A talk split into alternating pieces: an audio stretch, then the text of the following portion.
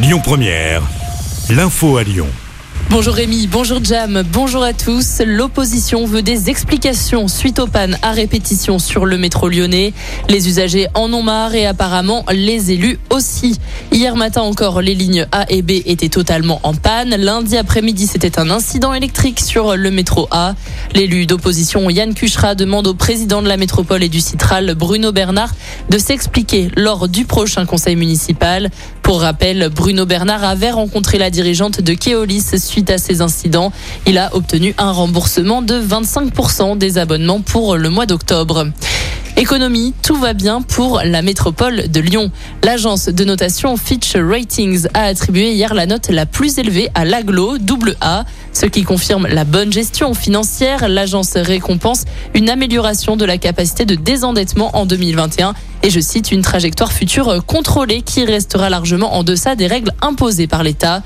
Prochaine évaluation pour la métropole, ce sera en avril 2023. La grève continue chez les employés de Sanofi Genzyme. Ils ont été reçus hier après-midi par la direction, mais les échanges n'ont pas abouti. Les salariés demandent 10% d'augmentation de salaire, une prime de 10 000 euros et l'amélioration des conditions de travail. Ils justifient leur action par l'annonce de l'augmentation des dividendes pour les actionnaires.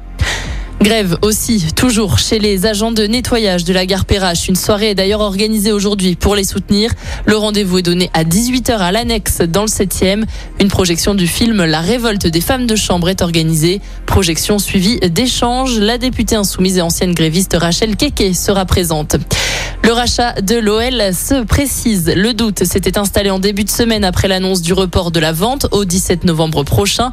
Mais John Textor a apporté des garanties hier. Il a présenté un justificatif d'investissement pour le rachat. Information qui est révélée par le journal L'équipe. Et puis les patineurs de la région, Gabriela Papadakis et Guillaume Cizeron, sortent aujourd'hui leur premier livre écrit avec la journaliste Clémentine Blondet. En or retrace les huit dernières années du duo sportif qui multiplie les titres mondiaux et européens. Les champions olympiques de danse sur glace étaient il y a peu à Clermont-Ferrand, leur ville d'origine, pour donner leur nom à la patinoire municipale. Écoutez votre radio Lyon Première en direct sur l'application Lyon Première, lyonpremière.fr et bien sûr à Lyon sur 90.2 FM et en DAB+. Lyon